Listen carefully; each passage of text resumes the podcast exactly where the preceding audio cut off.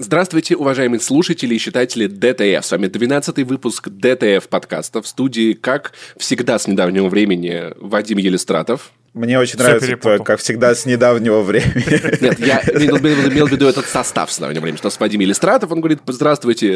Иван Талачев говорит, здравствуйте. Вот, спасибо всем, кто, кто пришел сюда из-за Вани, ребят. Наши прослушивания растут, подкаст движется к успеху. Я думаю, что ты какую-то философскую сейчас тему открыл. Россия, вот она живет в этом, как всегда, с недавнего времени. То есть, блин, это же, это же, это же просто... Ты описал все. Это как никогда не было, и вот опять вот да, такого же Черномырдин – это величайший э, недооцененный российский мыслитель, понимаешь, философ. Никогда такого не было, и вот опять. И вот опять мы в этой студии э, снова начинаем вечер. Короче, тем сегодня будет много, потому что Вадим накидал нам прям большой список, чего есть обсудить. Новости маленькие, новости большие. Да. Чуть-чуть политики, потому что, ну, как бы, ребята, а что случилось? Ничего, ничего вроде не случилось, все в порядке. Просто, просто пипец. О чем хочется просто сказать поначалу. Мы сейчас все дружно прочитали статью э, Фариды Рустамовой, журналистки независимой, которая сейчас как бы ушла в самоволку, открыла собственный сайт и делает такие политологические тексты там со ссылками на там приближенных к Кремлю людей. В духе, наверное, там вот это то, что Перцев и Газы, подкаст э, Медузы. Чтобы вы понимали, это, это как Джейсон Шрайер, знаете, вот только, только про политику. Да, короче, это как Джейсон Шрайер, Шрайер, Шрайер, извините.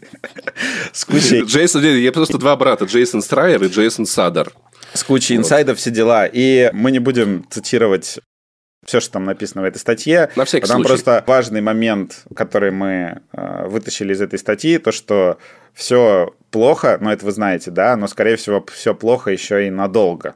Да. А, каких-то угу. прям чудес э, в ближайшее время ждать не стоит, так что не наверное, лучше не стоит сейчас сидеть и думать, что, блин, завтрашнего дня, вот завтра вот проснусь, и все станет резко лучше. Э, скорее всего, нет. То есть надо, видимо, готовиться к новой реальности, пиратить э, все, что можно, видимо. А. Ребята, уезжайте, пока не поздно. Хотя не, не знаю, станет ли когда-нибудь да, ну... поздно, потому что, в конце концов, даже из Советского Союза люди бежали. Ребята, другой подкаст и... рекомендует «Управляй своей жизнью сам». Вот, э, да. значит, да, пожалуйста. За границей, сами, пожалуйста. Да. Ты сейчас просто скатишься в этого, в э, Козулю, который написал в Твиттер, а, что вы еще не уехали? Его там затравили, и он удалил Твиттер. Вот можете можете меня так... отравить, я Твиттер удалять не буду, потому что я работал в игражуре, я человек матерый и психотерапию прошел. Спасибо. Слушай, на да. самом деле просто перекликается с статьей, э, которую я читал на новой газете «Четвертая волна», которую написал, так, внимание, поручик, и не смеемся, Александр Генис. Это писатель, который живет в эмиграции, и он описывает описывал как бы историю, хронику русских волн миграции, ну, то есть начиная от белой миграции, заканчивая вот этой вот четвертой волной, и там есть тоже такая грустная мысль о том, что на самом деле все предыдущие волны иммиграции жили с ощущением, что ну вот сейчас, сейчас вот что-то наладится, они вернутся и будет как-то по-другому. Я просто одну цитату приведу, очень советую эту статью. А, мы, плоть от плоть советской страны, чувствовали себя отдельным руслом, рассчитывая, и не без оснований, слиться с родной рекой, вернув в нее все то, что без нее написали и сделали. Четвертой волне надеяться не на что. Она уже пожила на свободе и выяснила, что большинство предпочитает без нее обходиться. И в целом, в целом, знаешь, вот эти вещи, они стакаются в то, немножко перекликаются с заголовком той статьи The Village о том, что, ну, в целом, хорошо вряд ли будет, и кажется, огромное количество людей, не все, не большинство, но какое-то значительное количество людей, особенно во властной верхушке, с этим согласны, им в этом нормально, и в целом вся эта ситуация, как многие люди опасались, ну там, санкции, все вот это, они сплачивают людей между собой, сплачивают какие-то верхушки, заставляют их собраться около флага. Единственное, что успокаивает, что Шульман объясняла, что вот эта стратегия собираться вокруг флага, она работает некоторое время, ну там лайк год, потом все это откатывается обратно, но тем не менее, кажется, пока что она работает, и знаешь, есть прям такое ощущение, что ну вот Многим будет так нормально. Многие будут терпеть и на какие-то быстрые изменения рассчитывать, правда, мало, мало вероятно, что они могут произойти. Всегда есть какие-то неожиданности, но так или иначе, да, надо, ребят, просто готовьтесь к тому, что эта новая реальность, она, она с каждым днем все меньше похожа на ту реальность, по которой мы скучаем с каждым днем. И с каждым днем шанс, что она будет больше похожа на то, почему мы скучаем, все меньше. Вот о чем в целом, мне кажется, эти тексты. И я быстренько тоже одну цитату сюда вставлю, быстренько, очень коротенькую. А я вам сейчас покажу, откуда на Беларусь готовилось нападение. И если бы за 6 часов до операции не был бы нанесен превентивный удар по позициям, 4 позиции, я сейчас покажу карту, я принес, они бы атаковали наши войска Беларуси и России, которые были на учении. Поэтому не мы развязали эту войну, у нас совесть чиста. Да. Все, я от, отмемился. Да. Это лучше, на самом деле. Вот... Но если уж цитировать, то великих, да. Если что-то хотя бы чуть-чуть радостное, да, проявляется, то это, это вот, вот этот мем, потому что особенно а. то видео, где вот мужики стоят, он на них показывает, просто, просто обожаю. Ну и с балетом тоже хорошо. Да, да, да, да, с балетом потрясающе. Перейдем к э, пункту про кинотеатры, потому что мне кажется, что Веселуха. в контексте того, что плохо будет еще достаточно долго кинотеатры, ну то есть мы обсуждали просто вот какой бизнес, да, он прям сейчас вот как бы у, него уже все, у него кровь из носа капает, он сейчас упадет. А, Перекупы будет... дорогих кроссовок. А, да не у них-то, у них, у них-то все хорошо как раз. Будут просто кроссовки еще дороже. Ну там, ну 100 тысяч за пару. Ну и люди, люди все равно будут брать. В конце концов, есть же российские кеды. Нормальные. Два меча есть, вполне себе, есть. кстати, хорошие, приличная обувь. Да. да. Правда, шьются в Китае, Только конечно. Они в Китае но, но наши, да. наши. Да, да, да, хорошие.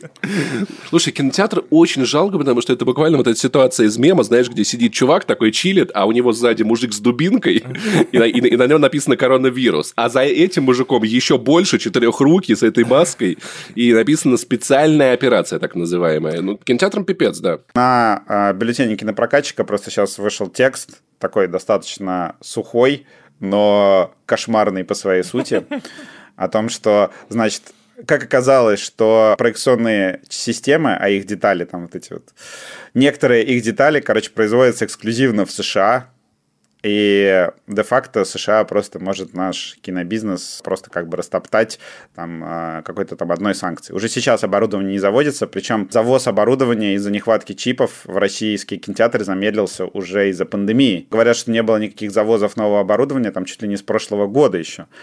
А сейчас как бы полный капец. И говорят, что, во-первых, с начала пандемии качество кинопоказа уже резко упало в России, то, что они начали там использовать лампы повторно, они перестали калибровать звук в залах, и как бы качество уже упало. И люди как бы еще после начала пандемии больше начали жаловаться на то, что как бы в кинотеатрах качество говно какое-то, и то, что лучше я уже дома посмотрю там со своим телеком. Я, я, я думал, это из российских фильмов. А, не только. И это как бы раз ситуация. Второе. Кинотеатры сейчас первая мера, которая будет, ну, помимо закрытия, да, то, что там э, в Питере «Миражи» уже начали закрываться, и они сказали то, что у нас будет 50% кинотеатров к маю. Второе, что произошло, это то, что крупные сети сейчас будут консервировать залы. Это ты что, отключаешь что зале. А, они будут туда сахара много складывать и потом продавать. И, и закручивать. А что это значит, консервация зала? Ну смотри, ты закрываешь зал, отключаешь проектор. Проектор ты можешь, например, разобрать на детали, чтобы починить другой проектор. Это как с авиакомпанией Каннибализация Победа. производства, а, да. Вот это победа, я понимаю, да. И э, консервация зала, то, что ты отключаешь в нем свет, кондиционирование и все остальное, и экономишь электроэнергию. Угу. То есть это будет первая мера, но они как бы надеются на то, что там что-то как-то постепенно вернется. И это первая Что-то часть. как-то вернется постепенно. Да. как-то. Вот это вот. Это первая часть, короче, перед закрытием, но это самые там богатые сети. То есть, э, скорее всего, например, там у тебя там мультиплекс на 12 залов, они могут закрыть 6 залов и в 6 остальных показывать фильмы, чтобы была наполняемость залов повыше. Ну, второе, то, что, да, Ампер V убрали из проката, это вообще дичь. Судя по всему, просто потому что там Оксимирон есть. И это очень, очень весело, то, что я такой, м-м, я хочу сходить в кино на какой-то фильм, пожалуй, я схожу на Ампер Ви, действительно, чтобы просто вспомнить, что такое кинотеатры. Я правильно понимаю, что это приквел в World War Z? Конечно. Хорошо. Конечно. Я вчера еще, конечно, поржал в каком-то телеграм-канале, а, в «Мы и Жо» написали про то, что, смотрите, «Брат 2» собрал в российском прокате 40 тысяч рублей. Я такой, типа, чего?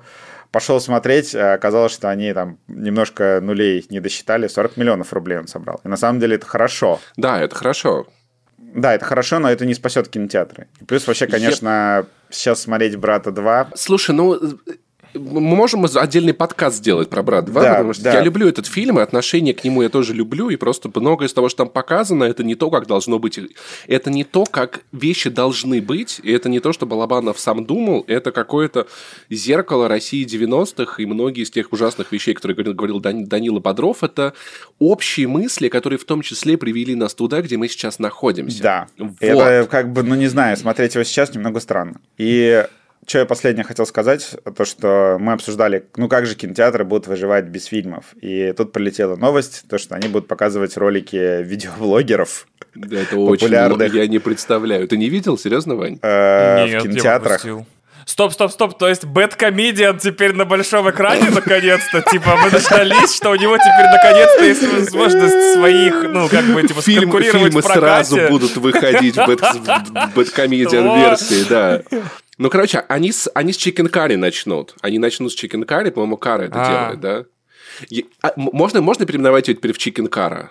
А, да. Ну вот я еще надеюсь, что появится не очень дорогая аренда залов, что можно будет поиграть в PlayStation, и что самое важное, можно будет посмотреть пираточку Бэтмена э, Э, в кинотеатре с английскими субтитрами на английском языке. Blu-ray, DVD, риба, да, конечно. Я, я бы для, для друзей снял зал вообще на Да, таких условиях просто ну, охрененно. прикиньте, вот на что было дальше в кино сходить, как вам, ребят, на новый выпуск? Оно как раз-таки два часа длится в среднем, да, типа нормально вполне себе вариант. Там причем нельзя в зал без пива и чипсов, кстати, скорее всего. Сразу тебя просто обливают этим пивом, Да, ты да, заходишь, да. сидишь. Ну, кстати, мне кажется, это был бы классный experience. Ну, то есть Да. на юмористические шоу уже клево, там будет смешно, скорее всего. Слушайте, я на самом деле думаю, что кино- кинотеатрам хочется напомнить им просто про одно слово, которое может спасти их бизнес. Это диафильмы. Они точно никогда не производились за рубежом. По-моему, впол- ну я маленький, когда был, мама с папой вешали вот это у нас э, видика Да, дома не было мощно, были диафильмы, ве- вешали простыню на стену, включали диафильм, там мультики, круче, что-то переключи. По-моему, классный вариант. И все наверняка, в с- но это советская была наверняка вот именно разработка. Я думаю, что вполне себе можно заменить проекторы на диафильмы и делать скриншоты из знаменитых фильмов, знаешь, вот с репликами вот так вот перемежать. По-моему, вполне себе вариант концептуальный будет. а чего вы Кстати, смеетесь? А кстати, А что случилось? Короче, я тут хотел написать пост, я его там просто отложил, потому что не собрал еще там инфу. Я хотел написать пост про то, что в России осталось единственное нормальное ведомство, это Минцифры. Потому что цифры-то они арабские, никто их у нас не заберет. Короче, короче, твои шутки. Минцифры, они просто выходили все время такие, так, ребят, во-первых, ограничивать передвижение айтишников нельзя, вы что, с ума сошли? Потом такие вышли, там, пиратство разрешать, ну нет, мы что, варвары, что ли? То есть Минцифры реально такие, единственное нормальное ведомство, которое не бросилось вообще в, конченное людоедство. Хочешь сказать, им немного осталось, да, как министерство в таком виде? И тут я решил посмотреть, что делал Минкульт в последнее время. Все новости в Минкульта вообще посвящены каким-то вложениям в какие-то музеи российские. И внезапно новость двух-трех недельной давности. Минкульт увидел позитив в уходе голливудских кинокомпаний из России. Мол, сейчас вот мы там расписание чуть-чуть переформируем, и ух, заживем, и будут деньги. То есть я такой сижу, блин, это же как бы а, Ольга Любимова, вроде бы ее там зовут, глава Минкульта нынешняя, она вроде бы была норм. И там сейчас просто как бы... Там заявление Минкульта, мы просим артистов не лезть в политику, и плюс еще наши артисты поддерживают спецоперацию и поедут с концертами на фронт там. Я такой, типа, блин, ну как бы, ну Минкульт, ну ты чё? То есть реально кинотеатры там просто сейчас уже такие, как бы... А, это как мем с бассейном и вот этой тонущей девочкой, типа Минкульт, такой ну- концерты на фронте, индустрия кинотеатров, типа, да. Не, ну понимаешь, как бы они сейчас еще увидят плюс, на самом деле, в, то- в том, что кинотеатры закрываются. Вот, то есть, если что, в целом я мог бы быть пропагандистом, потому что, ну, согласитесь, что за зак- закрытие кинотеатров – это хорошо. Люди могут меньше отвлекаться на кино и больше работать на производствах, чтобы заниматься импортозамещением. Это хорошая новость. А И то больше смотреть э, ток-шоу про Украину на Первом Ну канале. да, они будут повышать свою осознанность. Вчера Елена Малышева же сказала своим, э, своему крю, что закрывается программа «Жить здорово», потому что жить больше не здорово. Жить больше здорово. На- Вадим, ты все неправильно понял. Она закрывается, потому что теперь это жить и стало здорово. Елене Малышевой больше не надо рассказывать людям, как жить здорово. Они все уже живут здорово. Ее миссия выполнена. Слушай, Паш, Открывай пропагандистский подкаст, серьезно. Я в целом мог бы, если честно. Я мог бы подвинуть Соловьева. Ты делаешь это лучше, чем они. Вот тебе я, тебе я уже даже немножко верю. Хотя бы с душой и с улыбкой, а не с этой кислой мордой, как у него, да, кстати. Ну, у нас останутся театры. Театры же. Им не нужно оборудование. Будем ходить в театр. У нас будут просто фильмы Марвела разыгрывать в театре. Да, да, вот эти отличные. Актеры, актеры едут за границу. Причем актеры дубляжа, которые без работы. Типа, я, я актер, который переводит Локи, теперь я играю Локи. Нормально. Они, Кстати. они едут в Болгарию, смотрят там фильм Марвел или в Армению, да, там, там есть кинотеатр. Потом возвращаются и э, рассказывает россиянам, как там у Марвел что происходит. По-моему, вполне себе. Я вам нормально. рассказывал историю, что пиратство родилось, ну, не родилось, родилось, а как бы получило наибольшее распространение в Англии как раз-таки в, шекс, в шекспировские времена, когда э, сотрудники к этих конкурирующих с Глоуб театров приходили на пьесы Шекспира и втихаря, пока шел спектакль, э, конспектировали, короче, весь сценарий, естественно, с ошибками, упущениями и пропущенными фрагментами, бежали в другой театр, театр, и там ставили тоже условно там э, Генриха восьмого или там третьего, и с ошибками, с косяками и тем остальным. Вот как, вот куда мы откатываемся в 1600-е, понимаете? То есть законспектировать сценарий фильма Марвел и ставить его у себя в театре. Вот. Блин, прикинь, в пиратском театре он был Генрих. Генрих. Генрих. А они писали на плакатах, типа, ничего не вырезано там. Ничего не перекодировано, да, таблетка вшита, да, да, да. Мне, а на самом деле, понимаете, обидно. Вот, допустим, не то, чтобы я всю жизнь мечтал быть работником кинотеатральной сферы, там, не знаю, букером кинотеатров или начальником э, кинотеатрального всего, но, типа, индустрия и так уже получила с ноги во все возможные места, и под коленку, и в яйца, и под дых в 2020-2021 году. Только удалось людям пропердеться на дуэте Человека-паука и Матрицы, которые там нормально в России собирали оба. Ну ладно, э, Матрица намного меньше в России собрала, но на Человеке-пауке, да? Они такие, неужели, неужели, господи, неужели сейчас, сейчас, значит, значит, Бэтмен, потом, значит, этот, потом э, Доктор Стрэндж, потом, значит... Морбиус. Морбиус, да, а вытянем, особенно учитывая, что соневская залупа-то собирает у нас нормальные деньги-то вполне в прокате. Все, вытянем, слава богу. И Путин такой, ненавижу кино. Закрываем нахер все. Очень по-человечески жалко, понимаете? Э, и, и владельцев кинотеатра, и у попки, у, у пчелки в попке, я понимаю, Паша. Сразу, честно, честно скажу, всех в России жалко, ну, практически всех в России жалко, потому что, на самом деле, это одна из сфер, которую мы замечаем, да, как пострадали видеоигры, как пострадает крафтовое пиво, как, как, какие проблемы испытывают люди, которые пользовались западными лекарствами, потому что за, компании все, все-таки поставляют лекарства в Россию, да, но есть такая особенность, что с недавнего времени в России немножечко поменялись законы, что если на госторгах есть российский аналог, компания обязана вы, выбрать всегда российский аналог, а не западного поставщика, и в том числе, то есть это производство дженериков, которые не всегда такие же по качеству, они сказываются на, на здоровье людей, то есть проблемных сфер до жопы. И пострадали не только сами кинотеатры, ну, то есть, а просто все вместе. А я сейчас, кстати, когда к врачу э, сходил, мне доктор сказала такая, я спрашиваю, вообще есть как бы лекарство э, от этой истории? Она, она такая поворачивается ко мне, в России нет. Я, «Ну, я, говорю, я говорю, приятно слышать. Она говорит, нет, в, говорит, России... в России что-то продается, но это ничего не действует, это просто ну, как бы плацебо. То есть, э, до свидания. Еп, в России просто нет еп, еп. такого. Вот. Так, так что, ребят, ну что, держ, держимся, крепимся, типа, в целом. Да. В целом. Давайте переключимся на вторую да. тему. Да, мы сейчас поговорили немножко о немотивированной агрессии. Э, давайте поговорим теперь еще немного. Хотя, не знаю, это можно сказать как оценить как мотивированную агрессию. Но сейчас обсудим. Ну, а, ну... Значит, ребят, я практически уснул я в воскресенье должен был транслировать Оскар. Я такой говорю, ребят, давайте я. Я такой, как бы думаю, блин, ну, наверное же будет совсем прям скучная залупа, скучнее, чем обычно. И все такое. И я вообще предполагал как, что, что я вместо там каких-то... Мы делали там по Оскару обычно там три статьи, что там интересного произошло, кто победил. В общем, втроем а, обрабатывали Оскар. И я сейчас такой, давайте я один останусь на всякий случай. Ну, вдруг там что-то прикольное будет. Ну, и я подумал, что если, например, на Оскаре будет э, про Украину, то лучше мне это модерировать мне, потому что mm-hmm. я знаю, что как бы стоит э, писать, что не стоит писать. И такой сижу как бы я чуть не уснул, то есть я поставил себе будильник там что-то на 3 часа ночи, проснулся такой, там уже какие-то номинации дали, я быстро там, написал текст и сижу такой, как бы уже смотрю этот Оскар. Причем трансляции, помню, не знаю, всегда ли такое было, но англоязычные трансляции прекрасно работали, как бы ни единого разрыва. Посмотрел всю церемонию, по по одной ссылке, с чего офигел приятно. И как бы, в принципе, без ока вот этого вот э, было, в принципе, mm-hmm. даже лучше намного, потому что, ну, смотрели американскую рекламу, это гораздо лучше, чем вот эти вот вставки ужасные с ведущими, которые происходят там обычно.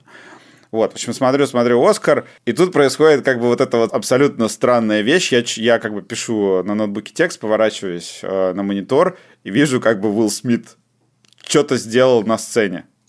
И там аудитория такая, типа, и вдруг звук пропадает, и трансляция вдруг на время останавливается, а потом включается снова, и идет такой обычный Оскар. Я такой, что случилось? Я как бы начинаю э, э, делать поиск в Твиттере Уилл Смит, и люди пишут то, что Уилл Смит вышел на сцену и долбанул по лицу Криса Рока. Я такой, типа, чё? Вот, в общем, начал искать, что произошло, и, конечно, от всей этой ситуации просто охренел кто не в курсе, наверное, все в курсе, я не знаю, стоит ли рассказывать. В общем, а, если коротко, Крис Рок вышел на сцену и, что самое важное, что самое важное, не по сценарию пошутил, то есть это уже доказано, то, что там в Variety получили в распоряжение сценарий э, церемонии, и Крис Рок отошел от сценария и пошутил про жену Уилла Смита, назвав ее э, G.I. Джо... Ой, тут ты. Джай Джо. Джай Джейн. Бросок кобры. Джай Джейн 2. Джай Джейн — это чудесный фильм с Деми Мур, где она подстрижена под ноль, и сейчас также подстрижена э, а, жена Солдат Уилла Джейн. Смита. Да, это да, вот этот фильм. Да, Солдат Джейн. И она подстрижена также, и ну, шутка была про что? Про то, э, что Я она знаю... много читает медиазону. Нет. Короче, Короче, шутка была э, про то, что... Я не знаю, правда, вообще, как оправдать тут Криса Рока, потому что это какое-то мудачество, если честно. Э, шутка была про то, что у нее началось выпадение э, волос, там какой-то синдром, я забыл, как называется. А, ало, аллопеция, да, хорошо. Звучит красиво. Как будто имя такое. Храм богини вот, Алапеции. У нее началось выпадение волос, с которым говорят, что вроде как она там не особо по этому поводу о, публично страдала. Она наоборот такая, типа, ну вот я себе сделала стрижечку, и теперь мы будем как бы с ней жить, и там будем переводить деньги в фонды поддержки людей, там, у которых там потеря волос, все дела. И вот как бы вроде как она нормально с этим справлялась, но, видимо, внутренне там в семье какие-то были другие разговоры. И вот эта вот история, то, что э, Крис Рок шутит про лысость жены Уилла Смита, Уилл Смит смеется угу. над шуткой, причем его прям показывают. Как бы режиссер трансляции молодец, сразу же показал Уилла Смита, Уилл Смит смеется. Потом, судя по всему, он посмотрел на жену, жене что-то не особо смешно было. И Уилл Смит, у него включился вот это вот...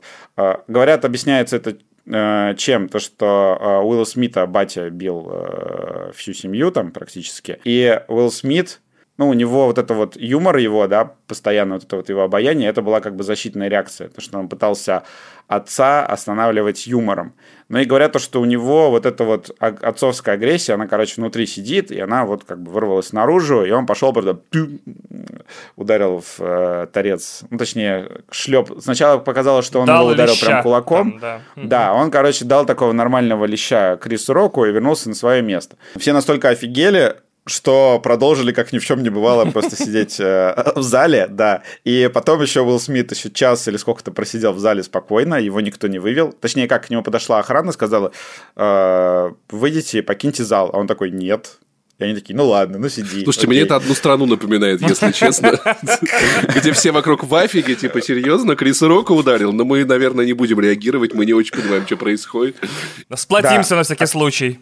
Если вы не хотите уходить, то не уходите, нам как бы не то, чтобы это прям сильно интересно было в целом. А Академия сначала вообще никак толком на это не отреагировала, сейчас она извинилась, сказала, что поведение Уилла Смита вообще там а, жесть недопустимо, и его в 18 апреля будет слушание, его, возможно, исключат из Академии. То есть там будут какие-то санкции. Говорят, что Оскар отбирать не будут. Или вызовут с родителями к директору Короче, Академии. Короче, Оскар отбирать, скорее всего, не будут, потому что, ну, какой есть кейс, то, что у Вайнштейна не отобрали Оскара. То есть, ну, как бы Уилла Смита точно не отберут его Оскар первый в карьере. Классно он его получил, просто вот вообще мало Слушайте, у меня есть просто... идея, у меня есть идея, надо отнять Оскару Вайнштейна и отдать его Уиллу Смиту. Великолепно получил. А, главное, самое главное, что Уилл Смит приподнял рейтинги церемонии, то есть там, ну как, там же есть средний рейтинг, да, который считается, и он действительно вырос. Почему? Потому что как только Уилл Смит ударил Криса Рока, все пошли включать телевизор, и там был подскок невероятный. То есть досмотрели церемонию очень многие. Там была какая-то рекордная аудитория там, э, для Оскара за последние годы. И, ну, получается, что средний рейтинг вырос. И люди такие, наверное, это все ради рейтингов. Я, конечно, в эту версию вообще не верю, потому что это тогда Оскару надо было, чтобы поднять рейтинги на регулярной основе, Оскару надо было сказать то, что теперь у нас на каждой церемонии будут бои звезд. И, и поэтому, да. Помните, как по MTV были вот эти пластилины? Да, да, Блин, как это было круто. А еще и видеоигра была по ним, мы так пацанами угорали в нее, жесть это, короче, было буквально оно. То есть, э, ну, как бы вот это вот случайное событие, да, единственное, оно не поднимет э, рейтинги Оскара в долгосрочной перспективе. И Академия, ну, судя по инсайдам Variety, Академия реально... Решила разрешить Уиллу Смиту бить людей на следующем Оскаре тоже. Всех. Короче, Академия на самом деле очень расстроена произошедшим. Почему? Потому что... Выражает свою озабоченность.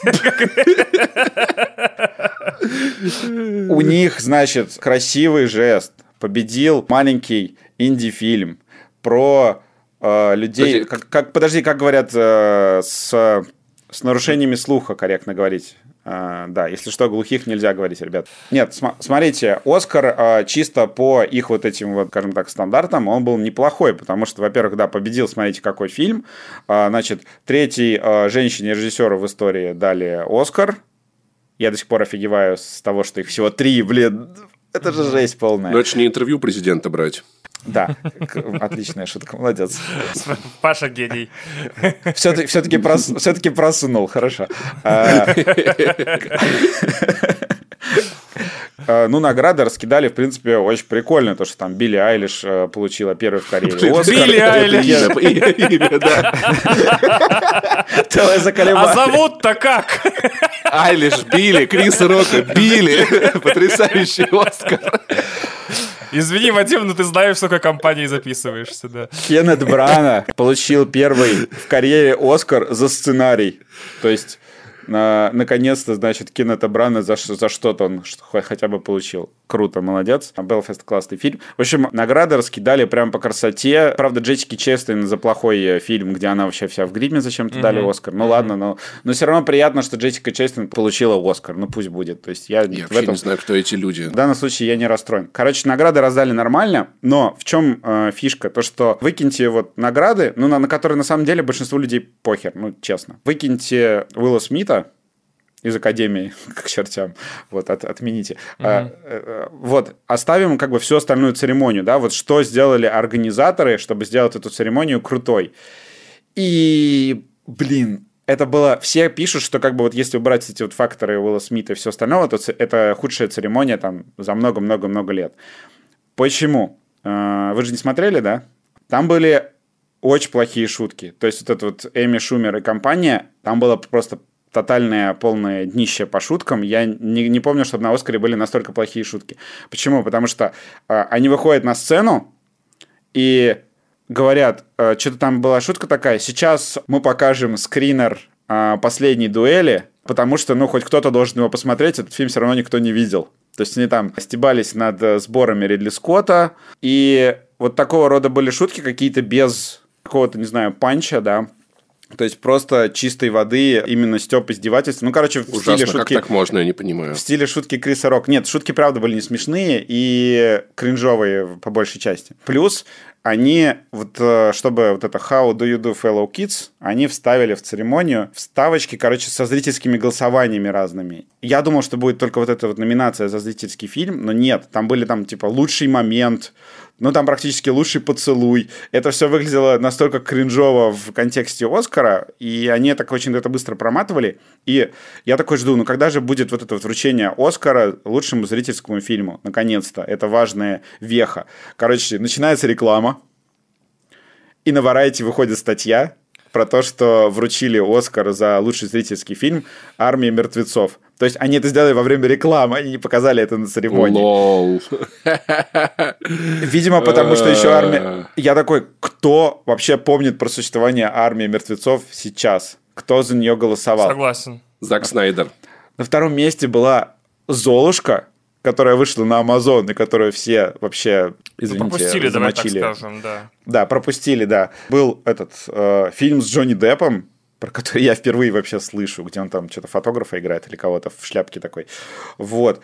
И где-то там на четвертом или на пятом месте нет пути домой. И я такой, типа, что? Ну, Зачем? Вадим, вот так вот, понимаешь, вы, вы, вы э, журналисты, Так выглядит э, демократия, критики. Да. вы как бы, вы оторваны от народа, вы не понимаете его настоящую боль и чаяние. Я хотел э, вклиниться с тем, что Вадим не успел рассказать со своими оценками э, того, что произошло. Во-первых, помимо вот этих номинаций «Лучший поцелуй» и «Лучший зрительский фильм», была еще номинация «Самый там cheer-worthy момент», типа где самый классный момент в кино, который мы видели за последний год. И лично для меня он был вообще очевиден. То есть абсолютно все, кто слушает мой подкаст и знают мне дольше пяти минут, знают мою ненависть к ностальгии, к э, этим истер-эггам и всему остальному. Я уже устал здесь об этом давать дисклеймеры, но для меня, как для кинозрителя, как для там гика, не знаю, там блогера, подкастера, не было момента, когда слезы катились из моих глаз от радости сильнее на в прошлом году, чем э, бег трех Человеков-пауков. Э, я его столько раз в, в гифках, в 4К рипах посмотрел конкретно этот момент, потому что там есть момент, когда они втроем прыгают с крыши, ну вот с этой застройки, паутиной цепляются, кажется, за Гарфилда, и он крутится, как бы наматывая двух на себя. Буквально полсекунды длится момент. Для меня это вау. То есть они как бы не за стройку цепляются, а за одного из Человеков-пауков, и он такой крутится вокруг своей оси и как бы наматывает их, чтобы для них служить этим, ну, как его, биконом, ну, маячком. Вот, я, короче, все. И падение это гениальное трех пауков, когда они там тысяч, тысяч, тысяч, вот, как бы, все. Это просто топ. Вообще, то есть я сомневаюсь, что у кого-то в кино до этого был такой момент, чтобы три Человека-паука бежало, всех трех ты более-менее знаешь, более-менее любишь, с музыкой там не угадали, но хер с ним победил на Оскаре самым вот этим зрительским моментом вход с Флэша в Спидфорс э, в Лиге Справедливости Дж- Зака Снайдера. Сцена, он которую я с красивый, ну, трудом хорош. могу вспомнить. Типа, чё? это там, где он девчули э, ловит а в ка- и это где? Это в конце, в такое. середине? Это вход в Спидфорс? Нет, в начале было. Это вообще-то было в конце в Спидфорс он входил, да. Вот именно. Слушайте, вот кажется, именно, там Паша. при- Это не тот момент с машиной и хот-догами, это не тот момент, где он А. э, останавливает выж- ожившего этого э, Супермена. Это момент в финале Тогда ладно, фильма. согласен. Вообще, Я счит- то есть настолько мимо кассы, и почему-то этот фрагмент на втором месте. То есть э, Оскар, несмотря на то, что это зрительское голосование, все равно э, типа мимо кассы стреляет. Объясню почему. На самом деле сейчас в зарубежном интернете идет массированная кибератака. Вот. э, Restore the Snyderverse, что все уверены, что вместо сольных фильмов, по которым сейчас идет... э, ну, вселенная DC сейчас в говне, в странном, в таком переходном периоде, где у нее, с одной стороны, арти-фарти, то есть Бэтмен э, Мэтта Ривса, э, Джокер Тода Филлипса, то есть такие очень м, хорошими режиссерами хорошо сделанные именно кинокартины, а с другой стороны продолжается вот эта вот непонятная история со вторым Акваменом, Флэшем и всем остальным. То есть у них там лихорадит вселенную во все стороны одновременно, фильмы не связаны друг с другом, а если связаны, то как-то опосредовательно и так далее. И фанаты настаивают на то, что вот сейчас вот можно Снайдеру вернуть бразды правления над Снайдерверсом, и все будет хорошо. Поэтому победа, типа, была сделана флешмобом по восстановлению вселенной Зака Снайдера. Вторая штука, которую я хочу сказать, как муж Камикес полноправный. Мне кажется, Уилл Смит не очень оценивает трезво свои действия, потому что таким образом он дает билет всем желающим подняться на любую сцену любого стендап-клуба в мире и дать комику леща. Мы как бы десятилетиями жили в парадигме, где как бы, э, начиная от Павла Воли, заканчивая, я не знаю кем, прости господи, Крисом Роком и этим а, английским комиком, который постоянно ведет, вел Оскары Рики Джервейсом, что комик выходит на сцену, и его неуязвимость как бы гарантирована э, искусством и неким компромиссом, э, нез- незримым договором между аудиторией в зале, аудиторией на в телевизоре и им самим, вот, что он шутит, и все смеются. То есть в хорошей ситуации этот лещ должен был произойти на, на- на парковке после церемонии. Правильно? Правильно. Все, все, все поняли, да? Вот. И, э, и Пойдем выйдем, и з- разберемся Да, это правда, это логично. Типа, хочешь взвесить, типа, леща? Ну, выйди из кадра, дебил. типа, серьезно, what the fuck? Вот. Не, прикиньте, какая была бы интрига, если бы Уилл Смит вышел, Крис Более того, этот лещ должна была влепить э, Джада Пинкет Смит, потому что ее честь оказалась оскорблена. А, э, Но мне кажется, она теперь может э, э, Уиллу Смиту влепить пощечину и как бы будет переходящая. Но мы в итоге узнали, что на Западе это патриархат тоже как бы рулит, то, что вот самец выбежал на сцену. Я не очень доволен тем, что, получается, Уилл Смит берет и на весь мир нормализует, типа, э, битье комиков на сцене. Это полная херня, так делать нельзя. Вот, я понимаю, что это там эмоциональная реакция в пылу момента, но ты как бы для этого и Уилл Смит, мы тебе платим деньги, чтобы ты был ролевой моделью для людей. Он заработал свои деньги, как раз-таки являясь типа человеком, которого мы хотим видеть, а не тем, которого не хотим. Так работает стардом, ну, да. ну звездство. Теперь, э, Вадим очень правильно зашел со стороны, значит, тяжелого детства Уилла Смита и многочисленности его компенсаторных механизмов. Со всем этим все еще любой человек может ознакомиться в уже, слава богу, изданной и переведенной биографии Уилла Смита под названием «Уилл» э, в авторстве Марка Мэнсона, который вот книги про медведей писал. Все хреново, и вторую, название которой я забыл. А, что там, «Subtle Art of Not Giving a Fuck». Такая синяя книжка. Э, «Уилл» Марка Мэнсона можете купить, прочитать, будете плакать, как побитые портовые проститутки. Но у этой истории вторая сторона. Э, если кто не знает, Джада Пинкет Смит была герлфрендом Тупака, girlfriend Кой. Она была подругой Тупака, Тупака, простите, Тупака Шакура, и когда он умер, ушла к Уиллу Смиту. там, ну, там немножко я, э, ну, немножко э, время там скомпрессил в своей истории, но в итоге проблема в чем? А, а, а, Уилл Смит сейчас живет в полуоткрытом браке, я бы сказал, в приоткрытом браке, в браке открытом немножечко. И тот мем с плачущим Уиллом Смитом как раз-таки взят из его интервью, где он рассказывал, что ему сложно. Ему сложно, потому что э, Джада она защитница прав черных, феминистка и все такое, и живет в открытом браке, спит с людьми спит с мужчинами, точнее, в два раза младше Уилла Смита, и это его все нервирует, и тяжело ему жить в такой семье, особенно когда у него еще и шин. А если бы она спала с мужчинами в два раза старше Уилла Смита, интересно было а бы А таких в мире нет. Уилла Смита около полтинника. Вот, значит... Есть такие в мире. Есть такие, но мало. попробуй с ними поспать, Путин однажды будет таким. О, это, ну, будем верить, будем надеяться, присылайте нам донаты. Ну да. Кстати, ссылка в описании описании, да. У, у Уилла Смита очень сложная жизнь, то, что он постоянно улыбается, шутит, снимается в ярких, там, смешных фильмах, вовсе не делает его тоже ярким и, там, замечательным человеком. У него проблемы в семье, которая его вырастила, и, он, и у него проблемы в собственной семье серьезные, и как бы все это вот так вот выливается в насилие. Вот, поэтому очень всем сочувствую. Сочувствую Крису Року, которого теперь э, папарацци палят по всему Лос-Анджелесу, как он ходит грустный по городу, такой после леща. Я думаю, что Крис Рок через 10 лет запишет, значит, э, песню о том, что вот получил получил леща от Уилла Смита, он держал этот лещ, значит, э, в публичном доступе все 10 лет, просил его сняться в кино, значит, и так далее, там все будет очень печально. Вот, но теперь он свободный Я человек. Я так знал, что будет эта шутка. Он, он так боялся получить леща на Оскаре, что вел Оскар 10 лет. Вот, Да, на этом мой блог закончен, да. Это не оправдывает, конечно же, Уилла Смита. И мне кажется, надо все-таки как-то, как блин, ну, держать, уметь себя в руках. Я говорю, как человек, которому охренительно трудно держать себя в руках порой. Ну, ты никого вот не вещевал никогда. На моих глазах. На твоих глазах нет, Вань, хотя иногда очень хотелось. Я хочу сказать один важный момент, что угрозы для Уилла Смита в этой ситуации не было. И ему входить на сцену не стоило. И еще, скорее всего, его обложат санкциями Академия. Заблокируют ему визу, мастер-карты на Потому что если бы он не ударил первый, Крис Рок вполне мог спуститься в зал и врезать Джаде Пинкет Смит. Я вам покажу, ребят, я вам покажу, где на Джаду Пинкет Смит готовилось нападение. Если бы за три секунды не был бы нанесен превентивный удар, там один удар, я вам сейчас покажу карту, я принес. Он бы атаковал Джаду Пинкет Смит. У нее почему волосы выпали? Это химическое оружие. Уже да, перенесенное летучими мышами-наркоманами, да.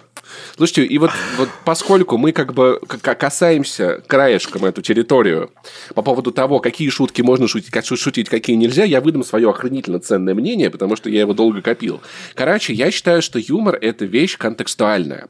Я считаю, что когда человек спускается в стендап-клуб или поднимается в здание стендап-клуба, он подписывает негласный договор, который выглядит так. Я готов выслушать здесь шутку на любую тему. И если вдруг эта вещь меня заденет, я знал, куда я шел. Я как бы переступил этот порог и как бы у меня, у меня вопросов быть не должно. Когда юмор из стендап-клубов выходит в социальные сети, где человек листает твиттер, и он не подписывал этот негласный договор, и тут попадается шутка на какую-то триггерящую его тему, это проблема. Когда чувак выступает на Оскаре, куда Уилл Смит не шел как в стендап-клуб, подписывая негласный договор о том, что здесь можно, можно шутить про все, что угодно, как бы это, наверное, скорее ответственность Криса Рока. Шутить можно, я согласен, про все, но не всегда и не везде. То есть контекст надо понимать. Я на самом деле не понимаю, почему вообще эти разговоры ведутся. Это же принцип свободы слова. Свобода слова не означает, что ты можешь говорить э, все, что угодно без последствий. Она означает, что ты можешь говорить все, что угодно, но последствия могут быть.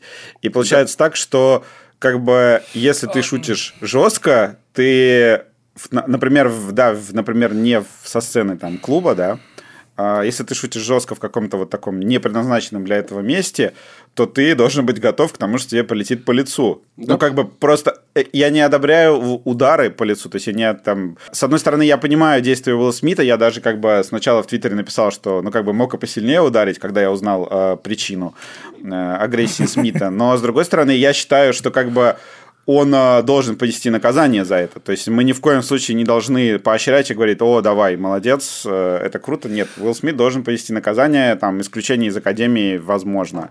Оскар пускай у него не отбирают, потому что это будет э, отстойно, а вот наказание 100% Еще должно быть. два важных комментария. Свобода слова означает, правда, что ты можешь говорить все, что угодно, но не будешь наказан государством. Вот что гарантирует свобода слова. То есть, если ты шутишь да. плохие шутки про хороших людей, например, да, тебе может отказывать стендап-клуб, люди могут не приходить на твои выступления, каналы могут расторгать с тобой контракты, но все это частные компании, которые имеют право вести дела с теми, с кем хотят. Государство не может наказывать Нет. тебя за то, что ты говоришь. Мне кажется, те, кто говорят, а что такое тогда свобода слова, что такое тогда свобода слова, это безопасность того, что ты не попадешь в тюрьму за то, что ты говоришь те или иные слова. Дальше, по поводу э, комиков, вот Паша правильно сказал про общественный договор э, в клубах, комики сами выбирают, про кого и как шутить. Это во-первых. И дело каждого комика, собирается ли он шутить про женщин больных теми или иными болезнями, то есть, э, что называется, бить вниз, то есть получать шутку за счет тех, кому хуже, чем ему, кто ниже по, по каким-то да. там социальным, экономическим это, это, это, это очень хороший и так принцип, далее. А, или бить тех, кто, ну, бить в переносном смысле, панчить тех, кто сильнее, то есть там э, власть имущих и так далее. Суть, э, э, ну не суть, наверное, тут неправильное слово, предназначение хороших комиков, как иногда кажется мне как раз-таки достигать юмора за счет того, что э, тихонечко локотками бить тех, кто выше. Вот. Л- локотками юмора, не, не в смысле, как вот в рестлинге, yep, нет, нет, локотками yep. шуток и панчей. Вот. А давайте про другого Оскара. Да, давайте. Кучеру? Конечно. Да, про Оскара Кучеру, например. Значит, как вам озвучка Марти в, э, в Мадагаскаре, если я не путаю героев между собой? Я «Лунного рыцаря» не смотрел, если что. Я посмотрел. Почему ты не смотришь новинки? Объясни нам. Ну, потому что мне как-то влом, если честно. Да Паша живет в этом, во вселенной импортозамещения. Он посмотрел, не знаю, «Ежика в тумане». Я «Многоэтажку» недавно посмотрел, кстати. Классный фильм на старте, очень крутой. Уже импортозамещаешься, а. молодец. Ладно, давай, давай, Вадим, Вадим, давай, давай, давай. Да, вводная часть. Э, мы с Ваней посмотрели «Лунного рыцаря». Это новый сериал Марвел. Что самое, наверное, важное, Марвел впервые вводит нового героя в свою вселенную через сериал. Ну, то есть были какие-то там сайт-персонажи в других сериалах, но тут это оригин полноценный э, нового героя, который происходит в сериале. И потом он появится в фильмах, уже Кевин Файги подтвердил. Это важный момент. Второй важный момент – это супергерой с э, расстройством идентичности. То есть у него несколько личностей, и там это как бы была длинная история. Э, Ваня, наверное, лучше расскажет про комиксную часть. И э, первая серия меня на самом деле приятно удивила. Я об этом везде написал, то, что она мне напомнила э, фильм «Рыцарь дня» почему-то с Томом Крузом. Ну, нет, просто в «Рыцаре дня» там был очень клевый комический эффект, который мне дико понравился, я его мало где видел. Там э, Том Круз творил всякую дичь и постоянно усыплял Кэмерон Диас, и она как бы просыпается там на самолете, просыпается в поезде. И у нее, как бы, и мы, поскольку смотрим на все события с ее перспективы, фильм такой, как бы, вот она открывает глаза, и она оказывается в каком-то новом безумном месте, и Том Круз какую-то творит новую безумную дичь. И э, первый эпизод «Лунного рыцаря», он построен как бы отчасти по этой же схеме, то что мы смотрим на личность героя, которая вот самая такая трусливая, слабая, он там музейный клерк, и он как бы там оказывается в какой-то опасности, закрывает глаза, открывает их снова, и вокруг него там уже лежат трупы. То есть мы не видим, что происходит, мы видим только последствия действия его других личностей от его лица. И это получилось как бы ну прям очень прикольно, потому что я не могу сказать, что это какое-то прям э, новое слово для Marvel. То есть он такой... Ну, по, по меркам Marvel он супер стандартный. Все шуточки, все приемы. То, что там говорит, что будут элементы хоррора, конечно, нифига не страшные. Ну, как бы тут хоррор, как в «Мумии». Э, то есть, ну, просто как бы чуть-чуть, я не знаю, кого он может напугать, в общем, он не работает особо. И во всех обзорах пишут про Оскара Айзека, потому что это как бы главная движущая сила сериала. Он э, именно актерской игрой своей вытаскивает абсолютно все и делает как бы шоу, э, не знаю, обязательным для просмотра. При том, что в киновселенной Марвел, как я понял, сериал играет пока что незначительную роль. В прессе показали 4 серии и говорят, что там события как бы вселенной не обсуждается вообще, там, ни щелчок, ничего такого. Единственное, что там вот, да, в, в первой серии вводят в канон Марвел аватара Джеймса Кэмерона и аватар мультсериал. Это очень смешно, на самом деле, то, что они постепенно добавляют. Там же группа Maroon 5 э, в прошлом сериале вроде бы появилась в киновселенной Марвел. Они постепенно стали делать больше почему-то культурных отсылок, что... Я напомню, что Николай Басков — это часть киновселенной. Да. Нет, он не киновселенная, да, он комиксовая вселенная. Он, ну, комикс комиксная вселенная, комикс. да. Но его рано или поздно введут, хотя сейчас да уже... Да его сейчас уже под санкциями уберут, мне кажется, да, он же... Только если злодеем, да. Вот, в общем, а, на самом деле много чего сказать не получается, потому что серия длится 45 минут, очень быстро пролетает. Э, могу сказать одно, то, что Оскар Айзек крутой, ну и с графикой там что-то опять какая-то жопа. Как бы можно было бы, конечно, и получше нарисовать. Э, вроде бы Marvel просто держится в, в этом плане как вот какой-то вот промежуток. То есть по меркам сериалов это все снято очень круто. То есть там съемки в Лондоне на туре настоящие, э, графика местами вроде бы прям ок. Ну и как бы режиссура киношная. То есть, например, там сцена погони в музее, она прям снята, ну, как бы как в блокбастере. Но в то же время, когда вот начинается какой-то большой сет-пис, у них графика сыпется очень сильно. Как вот эта вот погоня на автомобиле в «Соколином глазе», которая как бы вроде бы клевая по своей сути, но графика там прям очень страдает. И тут тоже как бы в первой серии погоня на автомобиле, которая смотрится, ну там видно прям, что это вот, вот это задник, вот это вот как бы нарисовали, вот здесь вот э, там зеленый экран, это все очень хорошо различимо, но удовольствие, в принципе, не убивает. Э, я, к сожалению, из всего комиксного пантеона Marvel вообще ни слова не могу сказать именно про Moon Knight, вообще ни слова про него не читал, даже в тех этих кроссоверах, которые я читал, он почти не появлялся. С героем знакомился, что называется, на сухую. Хочу сказать, что пример Вадима про Night and Day э, офигенный. Вот, очень рекомендую вам посмотреть э, фильм вот этот «Рыцарь дня», потому что это как будто у миссии невыполнима отняли немного серьезности, хотя она в последнее время больше шутливая э, стала по классическим канонам э, сделанная, вот этих всех развлекательных боевиков, типа, там, не знаю, э, «Сокровищ нации», например. Но ее снял один из моих любимых режиссеров, Джеймс Мэнголд, который за всю свою карьеру снял и «Прерванную жизнь», это «Пролетая пролетая над гнездом кукушки, только женская версия, и идентификацию, это шестое чувство для тех, у кого есть вкус, и «Переступить черту», один из лучших киношных биопиков, и поезд на Юму, один из лучших двухтысячных э, вестернов. Да. И вот человек вообще за всю свою карьеру обосрался один раз, и то это был Росомаха, вторая часть, которая была про Японию, и то через несколько лет он вернулся с Логаном, в принципе, лучшим X-фильмом Fox в истории. И он ни разу вообще ничего не путал э, и, не и не делал говнишко, поэтому очень рекомендую Night and Day. Правда, вот его перевели странно, он называется Night and Day по созвучию с День и Ночь, поэтому фильм нужно было назвать Дэн и Ночь. типа переименовать героев э, фамилии в русском дубляже на там Дэн и Нотч, и вот так вот на постере нанести типа Дэн и Нотч. Что у меня по поводу, значит, сериала вот этого диснеевского, который мы посмотрели? У меня опять э, одна, одна и та же жвачка в голове, что меня бесит ну, я, точнее, восторгаюсь одновременно, но меня бесит, что, э, вот, знаете, каждый раз начинается новая рекламная кампания чего-то по Марвел, теперь там фильма и сериала, да, и каждый раз такой, ну, сейчас будет темень, -у сейчас будет хоррор вообще, ща будет жесть. Помните, как э, неоднократно говорил вещи Кевин Файги в «Лунном рыцаре» мы себе допустили вещей на рейтинг нахрен 21+. Там тупо жесть. Мы собрали фокус-группу всех возрастов, мы выносили ведра с блевотиной 8 часов просто из просмотровой комнаты. Все нахрен охренели там такой. Мы пригласили на просмотр Александра Невзорова, режиссера фильма «Чистилище». Он в слезах вышел такой, я не верю, что такая жесть на экране вообще в теории возможно, говорил Кевин Файги в своих интервью.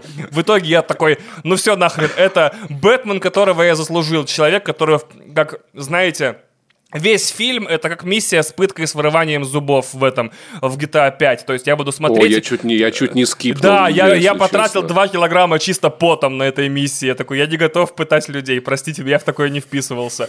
Так вот, я, короче, настроился, ну, по рекламной кампании будет очень страшно. Все ролики такой, будет такая обосрачка, тупо жесть, вот. И будет, короче, очень жестко. Я получаю по факту, блядь, обычный сериал Marvel. Чуть-чуть хихихиха, чуть-чуть экшена, чуть-чуть загадочности. Я такой, ёб твою мать. То есть я в эту ловушку попадаю, поймите меня, начиная с этого, с э, эры Альтрона. То есть они такие, ну все, вот предыдущие Мстители были яркие, эти Мстители, все нахрен, все, пацаны, это будет жесть, все умрут. Нет, никто не умер, все в порядке там. Они такие, в противостоянии, например, да, в этом, в Civil War такие, ну все, теперь просто тупо жесть, жесть. Маль... Сериал, это, фильм жесткий будет, жесть. Нахрен э, этот самый... Э, как его, Роуди ломает колено. Я такой, о, очень жестко, очень жестко, ребята, зачем вы так? И так каждый раз, понимаете, они каждый раз реклами- рекламируют там, вот все, что было до этого, нахрен забудьте. Вот сейчас будет вообще просто хардкор. Мы специально, специально завели, значит, в Disney Plus ограничение по возрасту, младше 33 не рекомендуется, чтобы показывать вам «Темный рыцарь». Нахрен включаешь, а это «Ночь в музее». Какого? Ну, кстати, да. На мумию похоже чуть-чуть. Да, ну там по форме похоже. Я такой, да весь Марвел одинаковый, он гомогенизированный, да нельзя. Так нельзя, ну сделайте вы Марвел без шуток в качестве эксперимента. Я понимаю, что если ты нащупал золотую формулу, да, вот, вот эту вот э, слабую точку на теле Так еблаза... они сделали вечных. Вечных это почти Марвел без шуток, но там но, близко к этому. Там все равно есть. В начале точно есть. Так вот. Есть... Это фильм DC. Вообще да, и поэтому такое говно, я понял, да. То есть если ты нащупал, короче, слабую точку на теле, значит, этого самого динозавра в Horizon Forbidden West, да, и ты в нее долбишь, то вот Marvel тоже нашли золотую жилу, как бы 30% юмора, 30% экшен, 30% character development, и лупят туда уже 10 лет без промаху. И ожидать от них, что они такие, о, мы решили, блях, опуститься в смелые эксперименты, вон, пустились смелые эксперименты, Вадим прав абсолютно, вот, сняли Вечных, которые смотреть вообще невозможно. И и опять же, значит, по поводу сериалов Marvel. Сколько раз я практиковал этот вопрос, я хочу сказать, что сериалы Marvel обладают фантастической конструктивной особенностью. У них пилоты всегда заканчиваются там, где сериалу нужно начаться. Я такой, э, ну, ребят, ну, вот у вас как будто э, пилот это какая-то нулевая серия. У вас всегда, вот во всех там, в Вандавижене, в, в этом, в Соколе, в Локе, всегда пилотная... Нет, в Локе нормальная пилотная серия. Э, почти всегда, значит, пилотная серия это как будто, не знаю, рекап предыдущего сезона, который никто не смотрел, и он нахрен никому не вперся. То есть, вот, например, Moon Knight начинается, заканчивается пилот ровно на той отметке, где должен вообще начаться сериал. И поэтому я рекомендую всем нетфликсовизировать свой подход к сериалам Диснея и Марвел и смотреть их, когда они выходят полностью, потому что это прям вообще Я невозможно. в целом пос последний раз я так и сделал и получил большое удовольствие. Да, вот я Хокай смотрел за сутки. Вот я просто утром сел, уже вечером закончил. Там буквально там, сколько там, 6, 8, там 6 или 7 или 8 серий по 40 минут. Буквально вот я за 4 часа справился. И это было феноменально, потому что ты как бы не успеваешь заметить там спад темпа, потому что уже следующая серия началась. Вот, поэтому не, я против смотрения сериалов по неделям. Fuck you. Но я все равно буду смотреть так, чтобы не словить спойлеры, к сожалению. Блин, я на самом деле просто, я бы хотел увидеть, чтобы однажды Кевин Файги вышел на сцену такой, мы представляем вам новый фильм Марвел. Он в целом, ну, ничего такой. Ну, там не то, что прям что-то супер-пупер в целом, он как остальные, ну, как бы мы старались, но там, ну, не супер прям. Звезд с неба не хватает, приятного просмотра. Было да, бы классно. Паш, но Тор 2 уже вышел. Да. Кстати, про Марвел, ну не совсем Марвел, сегодня вышли обзоры Морбиуса. И там все, конечно, максимально ожидаемо. То есть, ну, как бы любой человек, который смотрел трейлеры Морбиуса, он все это предсказал. В целом, говорят, как будто что... бы срань.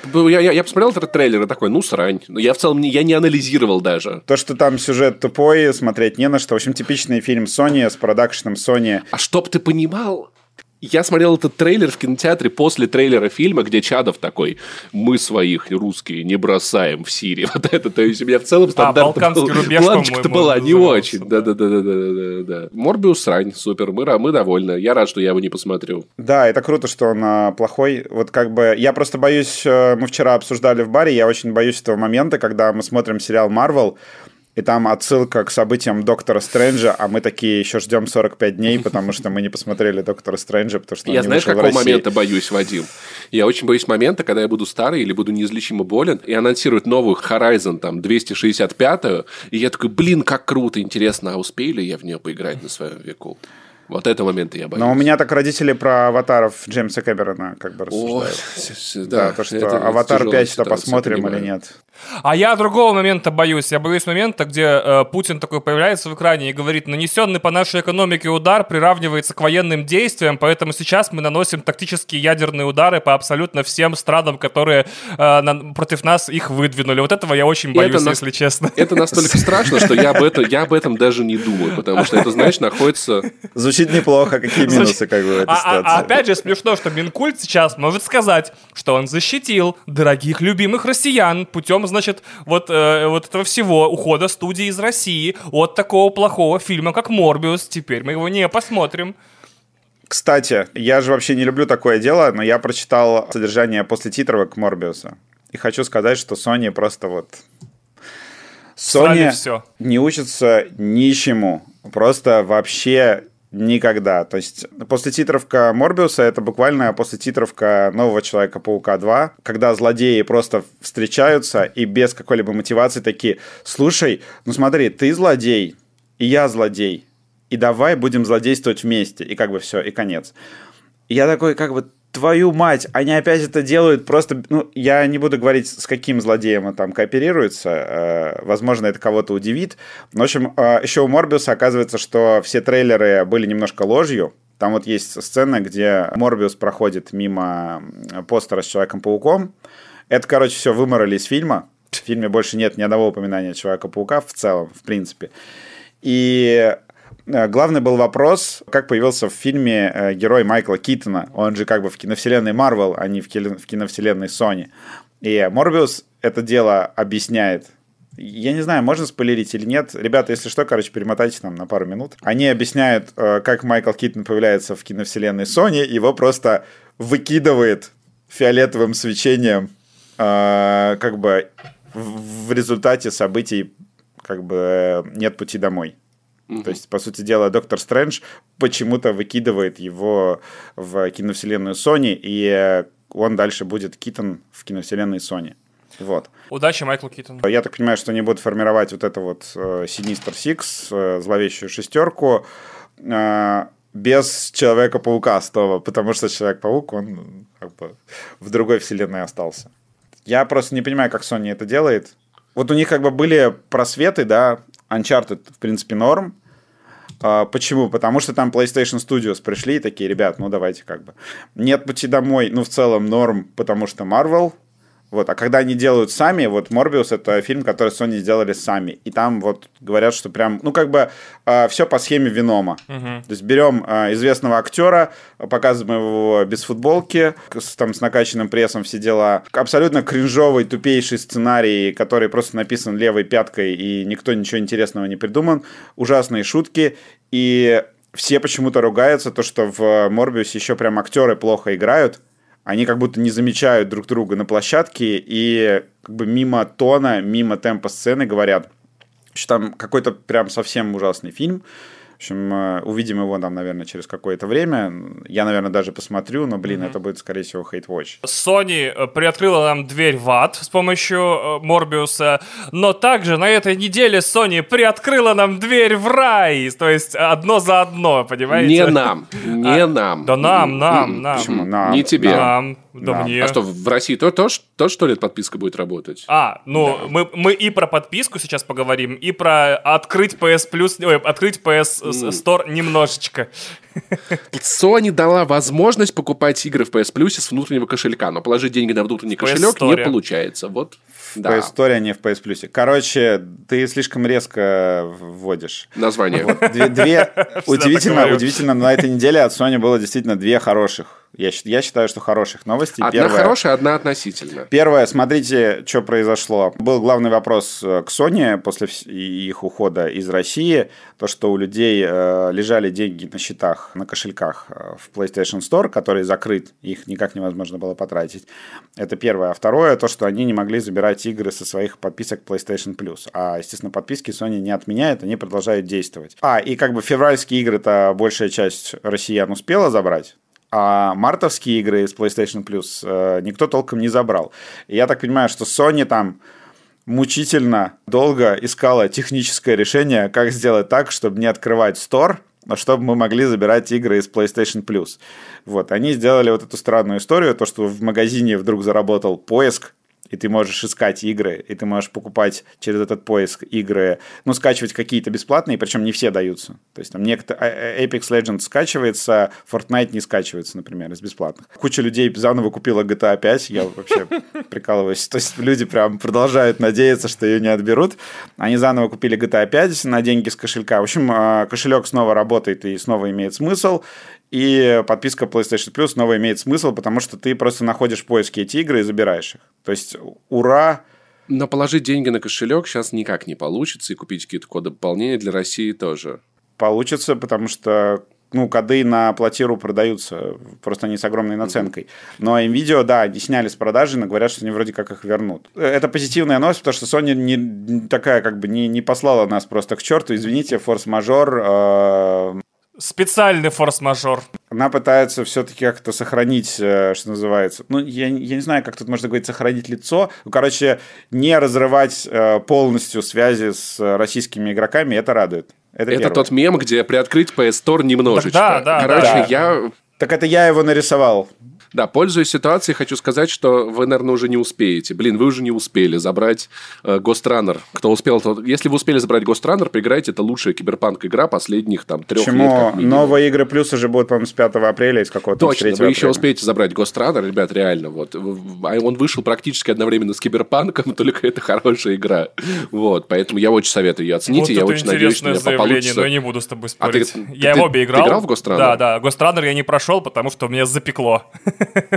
Блин, это же как Doom Eternal и Titanfall вместе, понимаешь? Он, э, он хорошо играется на мышке да, на геймпаде, я... я бы не советовал. Кстати, я на геймпаде прошел его в изи вообще, блин. Офигеть. без проблем. Зверюга. И я хочу дополнение теперь, короче, как как-нибудь купить, да, поэтому если успеваете, То есть успейте. ситуация на данный момент выглядит так, значит, э, если у вас есть PS4 или PS5, любой из, из, из этих самых, из ревизий, то, получается, вы можете открывать Store, но купить вы там ничего не можете напрямую.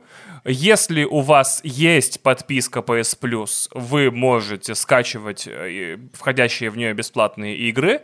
Если вы найдете карты оплаты, вы можете их там добавить себе на счет и тогда покупать игры, но вы их хрен найдете. Я видел эту наценку на платиру, я чуть с ума не сошел. Карта на э, две с половиной тысячи рублей стоит 3 300 то есть я вообще такого вообще никогда не видел в истории платиру.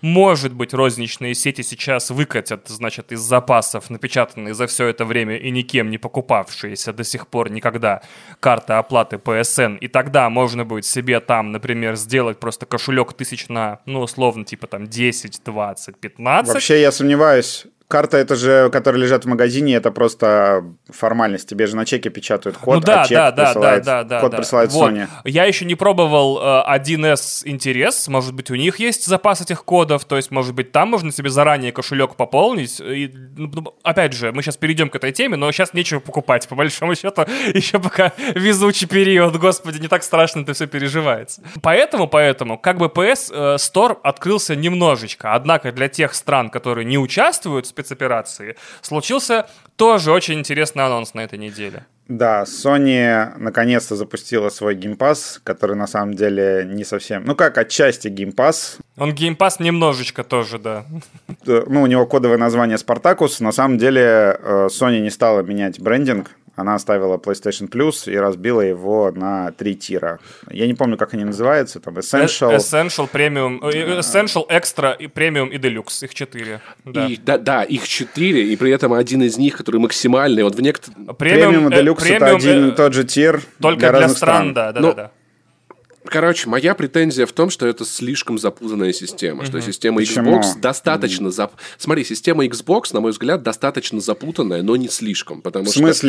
Смотри, Ну, у Xbox Gold, Game Pass, Game Pass Ultimate. Это ты понимаешь, я про то, что большинство моих знакомых геймеров, И они еще Game Pass разделен на Game Pass для PC и не для PC. Ну, так как всего лишь. нет. Тут геймпас для PC, тут не для PC, На тут Ultimate, гораздо. тут Live. А что дает Live? А что Нет, нет, нет, смотри, все очень просто. Есть Gold, есть Game Pass, у Game Pass есть версия Game Pass для PC, все это вместе Ultimate, все. Вот, но эта система, которая, на мой взгляд, Не, для я считаю, большинства что у Sony игроков норм. слишком сложная. У PlayStation система еще сложнее. В У тебя три три тира? градации, одна из которых Ну. даунгрейдится. Ну вот как, на мой Нет. взгляд, Давайте все-таки базу зададим, объясним, как оно Подожди. выглядит сейчас. Да. смотри, Паш, я сейчас объясню, почему это все просто на самом деле. А, Есть а, первая подписка Essential, это просто PlayStation Plus. Правда, они э, количество игр с трех уменьшили до двух. И я так понимаю, что это потому, что будут все-таки давать игры покруче в подписке. Вот. Они оставили PlayStation Plus, это раз, обычный. Вот это Essential. А, во втором тире у тебя подключается как бы Game Pass, который экстра. То есть тебе дают игры с э, PlayStation 4 и PlayStation 5, библиотеку из 400 игр до 400 игр, да. от э, кучи издателей, и там будет уже Returnal, Miles Morales, и я так понимаю, что будет где-то лаг год. То есть игра Sony выходит, а там через годик ее кидают в экстра. И я так понимаю, что для 99, там, не знаю, процентов э, игроков экстра это будет основной вариант, потому что это как бы э, библиотека игр, и все фишки PlayStation Plus. И как бы все, на экстра подписался и забыл. А вот этот вот премиум и Deluxe, который там, во-первых, подрубается PlayStation Now и стриминг и игр PlayStation 3, и еще вот эти вот игры с PlayStation 1 и PlayStation э, 2, которые как бы, ну, я думаю, что там аудитория будет очень маленькая в этой подписке. Она в целом ну, звучит не очень интересно. При том, что, да, в некоторых странах, где PlayStation Now не работает, будет э, вот это вот Deluxe, или как-то там она называется, версия Да, подписки, которая подешевле. четвертая, Вот. да. В чем фишка? То, что 90, я говорю, 99% игроков оптимальный вариант просто подписаться на экстра и все. То есть как бы думать не нужно. Ну, слушай, Потому что ну, ты когда- реально будешь играть в игры в, э, с PlayStation 2, я сомневаюсь. Смотри, А очень хорошо распределили как бы базовые потребности. То есть вот если ты такой прям вот ретро-геймер, пожалуйста, подписывайся на максимальную. Слушай, это можно было сделать по-другому. Можно было сделать Как? подписку, подписку PS Plus одну. И к ней, ну там, допустим, за 10 долларов. И за 3 доллара ты добавляешь опцию. Облачный стриминг, 700 игр, то-то, то-то. Когда я подписываюсь на Netflix, там есть 4, если я не ошибаюсь, тарифа. И ни на одном из этапов выбора тарифа я не думаю, так, а вот здесь будет Stranger Things. А что, если я возьму вот этот уровень, здесь будет Stranger Things, но здесь-то тогда не будет... э, Слушай, ну ты думаешь про качество и количество стримов. К тому же Netflix сейчас еще будет брать э, по Думать ходу про деньги, качество. Если ты не в одном домохозяйстве смотришь. То есть, ну, Да, но я не задумываюсь про то, где какой контент доступен. То есть, на мой взгляд, Game Pass Ultimate – это единственная подписка, которая должна быть. Ничего другого не должно существовать, на самом деле, для консюмера, для большинства игроков. Так было бы проще. У меня есть Game Pass Ultimate, и я не думаю, где что у меня работает. Слушай, я не понимаю, что забираю. сложного. То есть в первом случае у тебя просто PlayStation Plus онлайн и бесплатные вот эти вот игры раздача. Второй э, библиотека, вот это постоянная. Третий э, ретро-игры. Все. Ну, как бы по логике это достаточно просто. Ну, как бы с названиями, может быть, да, с тирами этими они, конечно.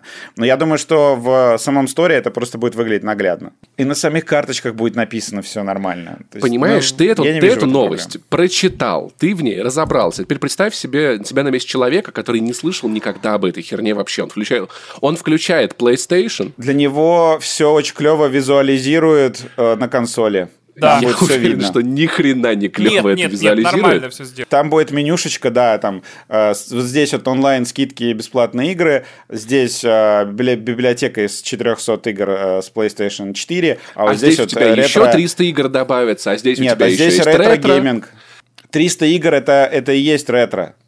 400 да, но вопрос в том, ты уже сам запутался, короче, там все проще да, гораздо. Да, нет, блядь, нет, нет, все ни хрена короче, не проще. Короче, спор э, бесполезный, окей, тебе сложно. Допустим, а, значит, да не, не мне э, сложно, а просто большинству геймеров, которые не сидят на на Разберутся! Большинству... Про что еще важно а, поговорить в случае этой подписки, то что Джим Райан дал интервью сразу же после ее анонса. Э, Джим Райан — это глава PlayStation, если что, CEO. Он такой был, э, много дичи наговорил за последние два года. Его не очень любят э, геймеры, но сейчас он вроде как бы... Рабство — это выбор, сказал.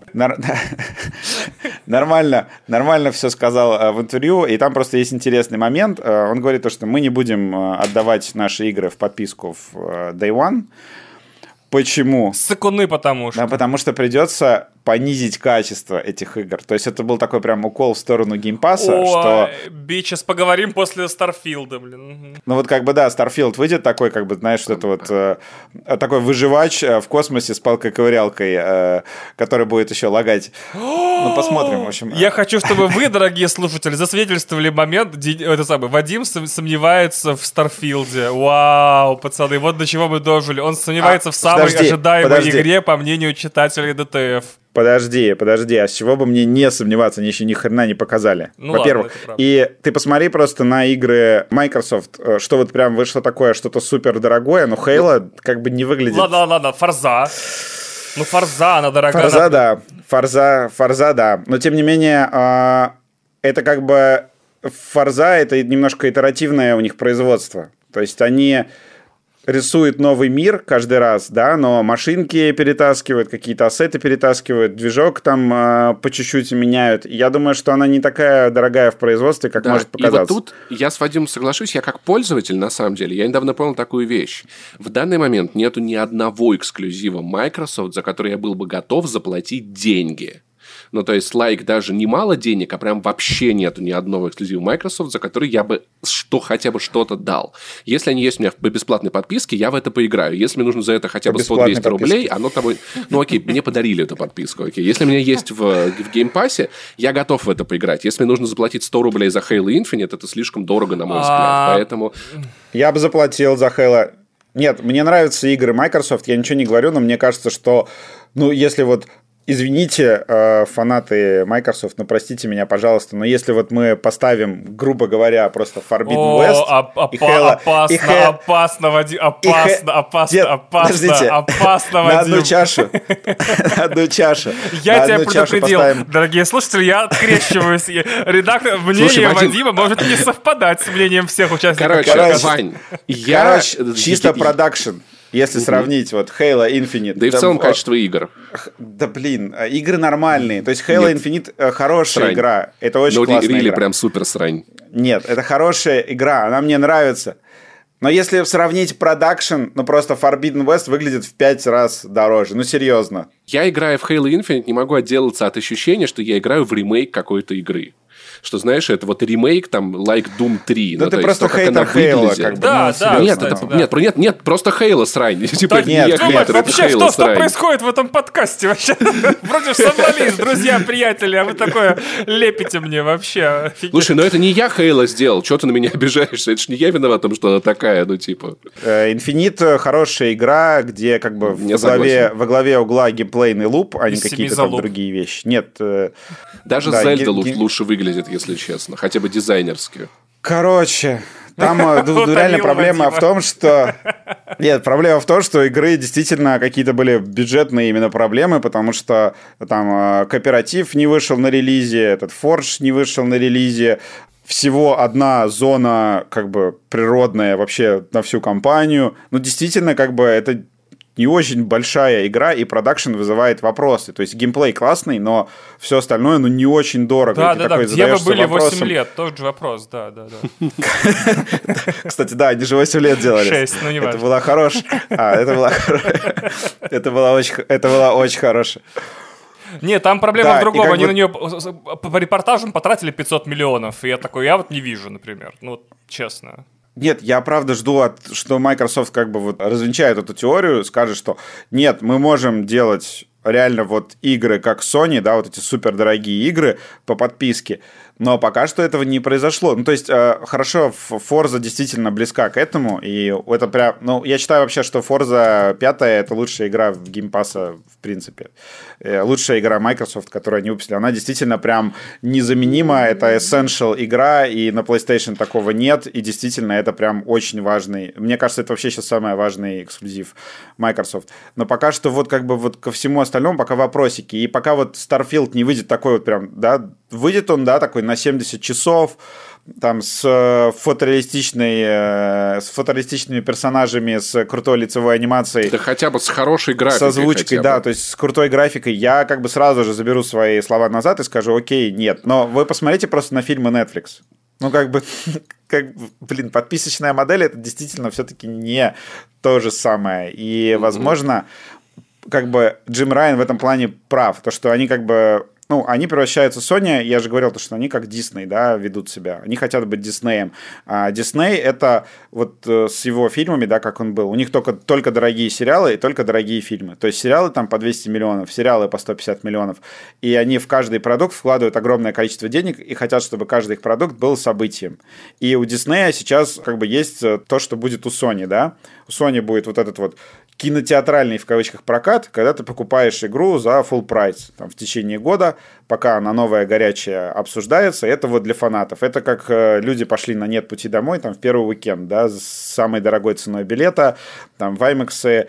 Это вот э, первый тир. А потом через годик она попадает в подписку. И причем, что самое крутое, все такие, вау, у Sony такая дорогая подписка, а Sony сделала хитро то, что у них, в отличие от Game Pass, ну, в Game Pass, если ты покупаешь в США, там вроде как подписка только на месяц действует, у тебя каждый месяц списывается, там нет mm-hmm. годового э, абонемента.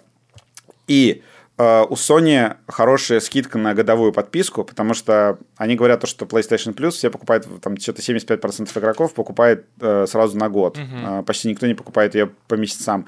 И если ты покупаешь их подписку на год, то там получается в районе 10 баксов в месяц. И получается, что она по цене конкурирует с геймпасом. И, и вообще, бы... вообще, я так-то покупаю PlayStation Plus раз в год по скидкам, на, ну, на, то есть за 3000 рублей условно. да. да, ну то есть... Хотя нет, на июньские обычно скидки. В общем, получается так, что у Sony, в принципе, неплохая подписка, и я думаю, что, ну, допустим, да, допустим, Sony возвращается в Россию, но у нас там с экономикой жопа, игры по 8 тысяч рублей и так далее. В лучшем случае. И я думаю, что в России тема с подпиской будет прям очень-очень-очень актуальной. То есть люди будут просто ждать годик, там будет игра падать в подписку. Сейчас вот я думаю, что когда запустят в июне, они начинают раскатывать эту систему новую. Когда они, например, выпустят Returnal в подписочке, я думаю, что Returnal обретет огромную аудиторию. Да, потому же. что этой игре прям надо быть в подписке, она классная, но 5,5 за нее это, простите, какой-то супер перебор. Ну, сейчас уже 8, скорее всего. Да, да. а они тем более, ну, то есть даже 5, которые она тогда стоила, это был супер перебор, а они тем более сейчас добавили без бесконечный башенный режим. Ну, то есть игра обретает еще больше смысла, если вдруг вам не хватило, хотя я выбил секретную концовку, я в нее больше не способен играть. У меня, к сожалению, пока к этой подписке единственный вопрос, который существует, который мне не дает покоя. Я хочу увидеть библиотеку, потому что в Game Pass там все всегда наглядно, прям целый сайт с библиотекой. И я понимаю, что еще два месяца получается до да, выкатки. И мне непонятно, будет ли мой тир конвертирован автоматически в Essentials, то есть вот мой текущий PS Plus, то есть как, в каком статусе я буду. Ну, скорее всего, да. Вот. А и второй я вопрос, который надеюсь, у меня есть, да. будет ли у меня, как у человека, у которого еще полгода, значит, Essentials, какие-то преференции при конвертировании его в в вот об этом они ничего не рассказали. Да, они не говорят, да. как перекатываться между тирами, типа, засчитывается... Ну, может, позже расскажешь. Я думаю, там, знаешь, типа, ты отписываешься, тебе кошельком возвращается остаток, и ты с кошелька и карточки покупаешь... с карточки. Вот, с кошелька покупаешь себе, значит, новую подписку. Я думаю, там как-то сделают. Но не видя эту библиотеку и зная из нее два наименования, я не могу сделать выбор в пользу экстры пока. Но да. там не два наименования. Но они сказали, что будут игры всех больших издателей представлены. А это для меня что... ничего не значит. Бла-бла-бла-бла-бла. Всех больших издателей. Э, сам Assassin's Creed будет э, этот последний, как он там, Рагнарок или как он там называется? Господи, Вальгалла. Вальгалла. Вот, да, Вальгалла, будет или не будет. Все, вот, а, все, все, видишь, поплыл, все тоже, э, значит, непонятно. То есть всех больших издателей. У меня самый большой в мире пенис. Тоже, знаешь ли, ничего не значит, пока не показал библиотеку. Ставлю на то, ставлю на то, что Assassin's Creed не будет, потому что его в Game Pass е нет. А может, этим удалось договориться, кстати? Ubisoft в Game Pass сбрасывает э, трупики э, свои, то есть вот это вот... Э, этот, Если бы это было так, там были бы все игры Ubisoft. Нет. Слушай, ну финансовые, финансовые трупики. То есть этот Riders Republic они бросили в Game Pass, по-моему. В общем, они игры, которые... А, Legend. Там Никто же не бросал игры, Riders не... Republic в Game Pass еще. Там вышел этот, Разве? Shredders. Это другой, это скейт-сноубординговый симулятор.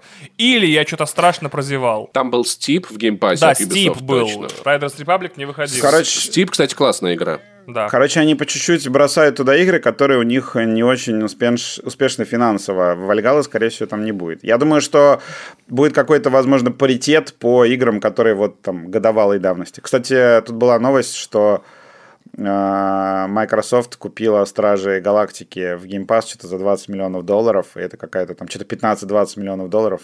Какая-то смешная сумма, как-то грустненько. Это маленькая или маленькая, что ли? Но, но это не очень много, да. Обидно. Ну... Мы недавно узнали, например, что э, у Control, который просто вообще как бы по скидкам рекламировался везде, у него там что-то 3 миллиона копий продано. И Control, э, сколько там прошло с релиза, она вроде как то ли не окупилась еще, то ли вот куда-то подходит еще к окупаемости. В общем, э, игры дело такое то, что, оказывается, действительно ты думаешь такой, ну это же успешная игра, Remedy там, она же везде была, ее все обсуждали, все дела, а в итоге контрол там плетется к окупаемости очень долго. Я думаю, что Стражи Галактики тоже, скорее всего, еще не окупились, и там, может быть, там через годик, там, через полтора. Mm-hmm. Но, скорее всего, второй части не будет, судя по всему. Обидно. Мне нет. Мне, мне вообще окей. А ты вообще видеоигры ненавидишь просто, Паша, все, так. Нет, я очень люблю видеоигры, только хорошие людоедские прям истории такие э, у Паши. Не, не, любит, не любит хорошие игры. Ваня тут просто до этого поднял тему э, про то, что сейчас не так страшно быть культурно изолированным, потому что игр ни хрена не выходит. Это действительно так. Мало того, что, да, сдвинули на следующий год э, новую игру Rocksteady, э, на этой неделе перенесли Зельду на весну 2023 и теперь как бы у нас новая, новый период, которого мы все ждем, помимо момента завершения спецоперации. Да. Еще, еще переехал Сталкер. Ну, есть... Ну, Сталкер я не знаю. Сталкер пока что в Прагу переехал. То есть, как, как, какая там будет дата, какая там будет дата ну, релиза. переехал Suicide а, Squad Kills Justice League, то есть все переехал, да. Если посмотреть э, расписание на апрель, то там выходит э, Лего Звездные войны 5 числа, по-моему. 5 апреля, и больше просто вот ничего. И в мае тоже ничего. И в июне там, по-моему, выйдет этот э, э вторая часть, возможно, но она пойдет в геймпас. Реально до осени просто какой-то дикая нихрена снова начинается. И это как бы позитивный момент, потому что мы все равно ничего купить нормально не можем. Ну, кстати, кстати, буквально в этом месяце, в начале месяца вышла фар uh, Changing Tides Нет, в инди будут, да. Очень советую. Она потрясающая. Вот это прям охренительная Более того, uh, у нас сегодня выйдет обзор Weird West, новой игры Кал Антонио. И у нас автор говорит, что это, по сути, игра Аркейн, только с маленьким бюджетом, но там невероятная как бы, реактивность мира, Э, то есть ты можешь делать очень много разных вещей, и две, он говорит, из пяти сюжетных э, глав написаны просто блестящие, и он такого никогда вообще в жизни не видел. Там одна глава про э, насилие в семье. В общем, там прям очень клево, но как бы там проблема в том, что там реюз ассетов, потому что игра дешевая, и она с видом сверху. То есть вот для нас, фанатов э, графона AAA, э, дикого продакшена и э, волос на лице Элой, для нас это, конечно, будет тяжело, э, скорее всего, в это играть но говорят, что она прям очень крутая. То есть какие-то вот маленькие штучки, они будут. А, но действительно по играм будет жопа, походу, до осени, и можно будет наконец-то разгребать по чуть-чуть. Второе, что я хотел сказать, а, мы тут вчера, опять же, в э, баре обсуждали а, ну, там понятно, что будет, там, условно говоря, с кинопоиском, да, то есть э, кинопоиск, онлайн-кинотеатр, в смысле, он будет там закупать какие-то фильмы от мелких там студий, которые э, не забойкотили Россию, э, плюс будет выпускать свои сериалы, там закупать российское кино и, наверное, как-то там проживет, в общем. Я за кинопоиск не сильно беспокоюсь. И мы вчера вдруг э, решили обсудить, а что будет с медиатекой. Потому что а медиатека полностью существует на западных лицензиях. То есть это, ну, они же не снимают вообще своих сериалов, и тут ребята говорят, слушай, а медиатека прислала нам свое, ну, а медиатека э, каждый месяц присылает медиа свое расписание релизов на следующий месяц. Они говорят, а медиатека нам вообще сегодня прислала расписание на апрель. И я такой говорю, что же там будет? И я открыл расписание, и мне просто захотелось заплакать натурально. Почему? Потому что пиарщики написали, ну, смотрите, ну, мы там сейчас как бы допокажем сезон «Убивая Еву», вот еще у нас выйдет там что-то три новых документальных фильма. И дальше написано, а еще предлагаем зрителям посмотреть то, что у нас уже есть в библиотеке. Mm-hmm. Там как бы список, я не помню какие, но там вот э, в духе пять сериалов, похожих на «Убивая Еву». Там пять сериалов, похожих на, на там Декстера. И нет практически вообще ничего нового, никакого нового контента в апреле. То есть, а медиатека сейчас э, просто умерла. Потому что HBO это часть Warner Media, которые как раз-таки и убрались, да. Мы спросили у них, как бы, вообще Хейла собираетесь показывать, и они сказали как, то, что нас...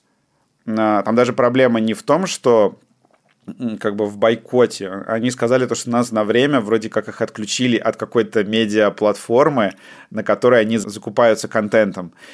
Ну и сейчас, в общем, медиатека просто полностью на стопе. Я не знаю, что с ней будет, но как бы выглядит все очень плохо. Это вот такой небольшой инсайт, наверное, финальный. А по поводу игр, я могу сказать, что я сейчас начал Ghostwire Tokyo, причем начал на ПК.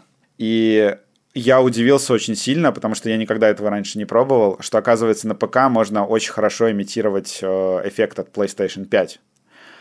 Короче, я э, подключил э, ПК к телеку, там, включил вот, э, по э, этому гайду Digital Foundry, включил настройки как на PlayStation 5, а потом еще их повысил, потому что у меня хватает э, мощности ПК, и подключил DualSense по кабелю.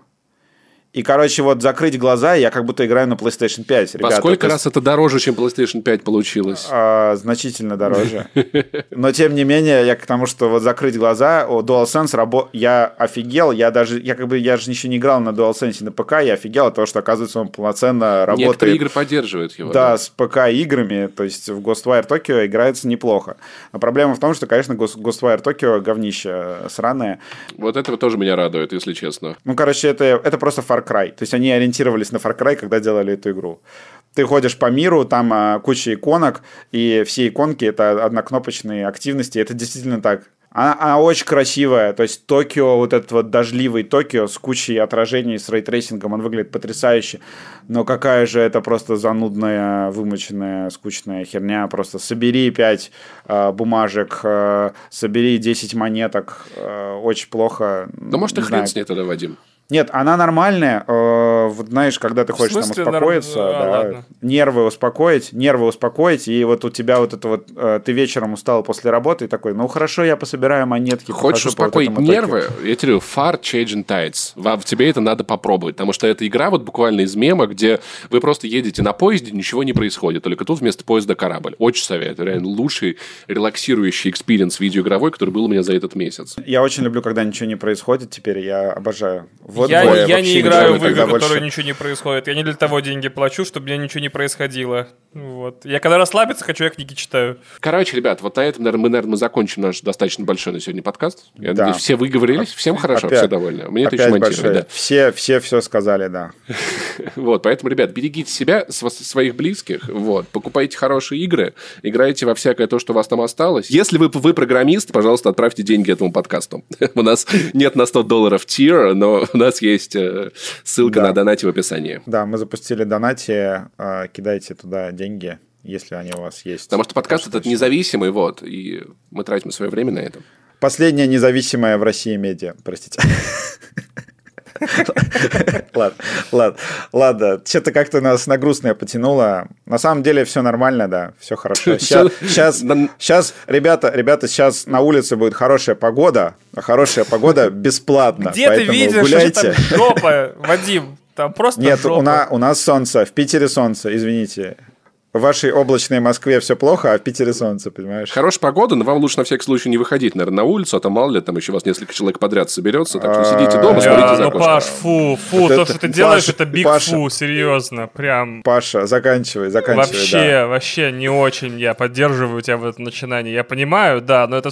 Погода хорошая, райдшеринг э, остался, можно покататься на самокате, послушать музыку и кайфануть. Все, всех а, обнял, поцеловал. Сейчас мы пойдем успокаивать Пашу. Вот, а вы все э, будь- Да. будьте, будьте молодцами. Вот что я хочу сказать. Будьте молодцами. Не делайте того, чего не Да. сделал бы Иисус. Вот и все. Не бейте Криса Рока, главное. Да. То есть, пожалуйста. И сейчас я вам покажу, откуда на Беларусь-то готовилось нападение. И если бы за 6 часов до операции не был нанесен превентивный удар по позициям, 4 позиции, я сейчас покажу карту, я принес, они бы атаковали наши войска Беларуси и России, которые были на учении. Поэтому не мы развязали.